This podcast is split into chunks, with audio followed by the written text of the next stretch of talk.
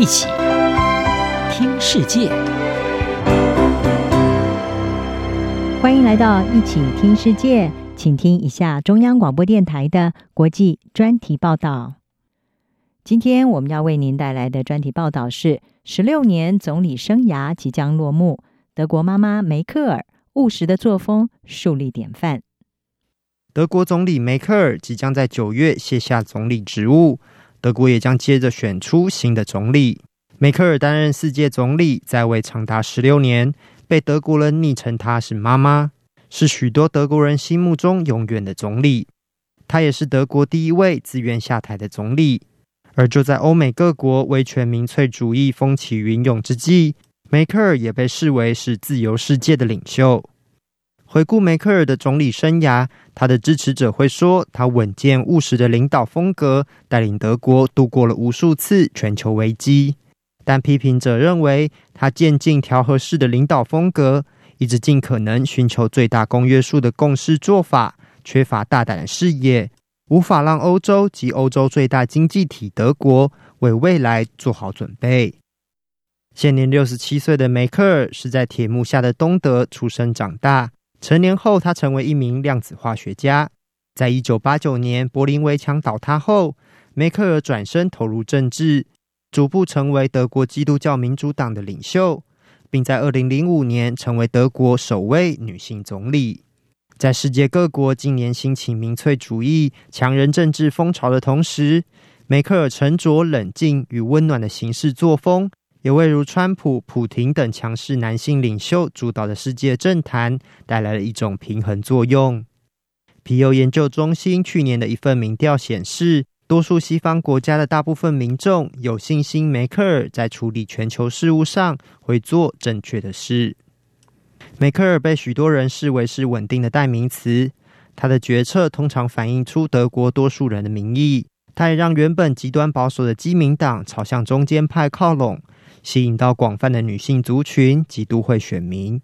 在梅克尔任内，德国经历了二零零八年金融海啸及欧债危机。梅克尔虽然被批评采用严厉的准节政策，透过大幅削减政府支出来维持财政纪律，但支持者认为，他让一度动荡的欧元区安然度过了危机。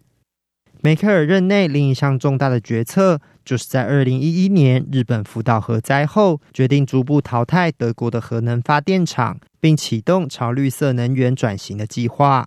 德国准备在明年年底关闭最后六座核能电厂，实现无核家园。但梅克尔也不得不面对一些批评声浪，认为德国需要透过提高燃煤及天然气发电的比例，才能完成能源转型。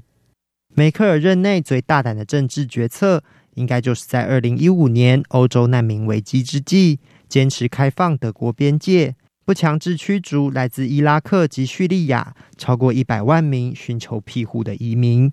这项决定虽然受到人权团体的支持，却也成为高举反移民旗帜的欧洲极右翼政党快速崛起的重要原因之一。像是德国另类选择党，后来就成为德国二战后第一个进入国会的极右翼政党。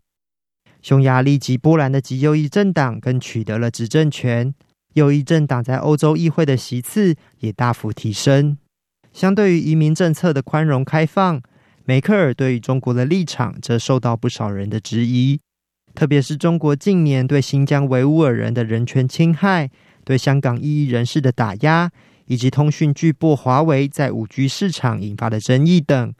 梅克尔并没有采取强硬的立场。在梅克尔任内，德国不断加强与中国在商业贸易上的往来。梅克尔也试图把中德两国的经贸关系与中国争议性的议题分开处理，像是欧盟与中国去年年底达成的大规模投资协定，就是在德国的大力推动下所促成的。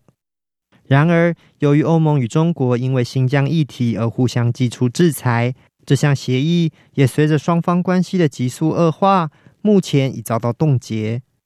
南华早报报道，华府智库德国马歇尔基金会研究员巴尔金在一份评价梅克尔外交政策的报告中点出，中国是梅克尔最大的盲点。巴尔金认为，梅克尔太慢认知到，在习近平统治下中国路线的转向，对德国带来的风险，也无法相应的调整他的政策。漫长的十六年总理生涯，梅克尔在德国及全球政坛扮演了举足轻重的角色。尽管他的诸多决定留下了一些褒贬不一的评价，但可以确定的是，他的离开将为德国政治留下一个巨大的缺口。无论是谁在九月二十六号的选举中胜出，都将难以取代梅克尔过去十几年来为德国与世界带来的影响力。央广编译郑锦毛报道。